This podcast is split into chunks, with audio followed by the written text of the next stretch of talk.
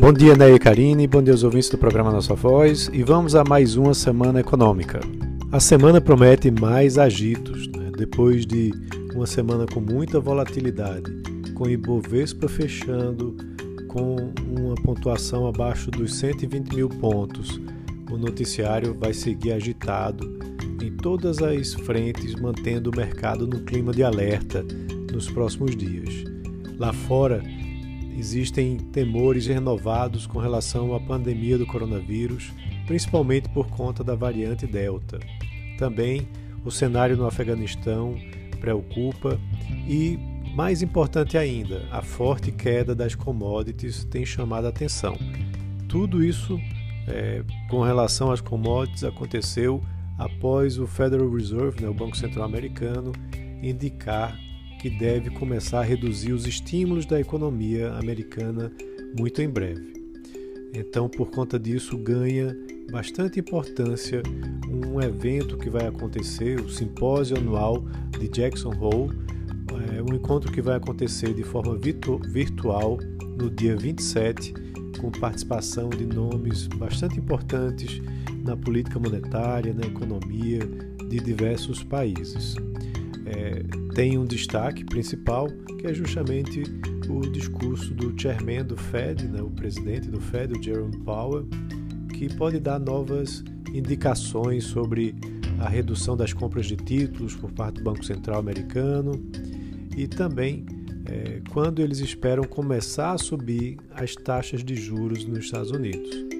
Vale lembrar que lá no ano passado, nesse mesmo evento, Powell anunciou o novo arcabouço de política monetária com a implementação de uma meta de inflação média. Lá nos Estados Unidos ainda você tem essa semana é, divulgação da nova estimativa do Produto Interno Bruto do segundo trimestre, na quinta-feira, dia 26, com uma projeção de alta de 6,7% de forma anualizada. Na quarta, dia 25, saem números dos pedidos de bens duráveis lá dos Estados Unidos, com expectativa de, zero, de queda de 0,2%. É, e na sexta-feira, dia 27, sai o Índice de Preços de Despesas de Consumo Pessoal, o PCE, né, na sigla em inglês.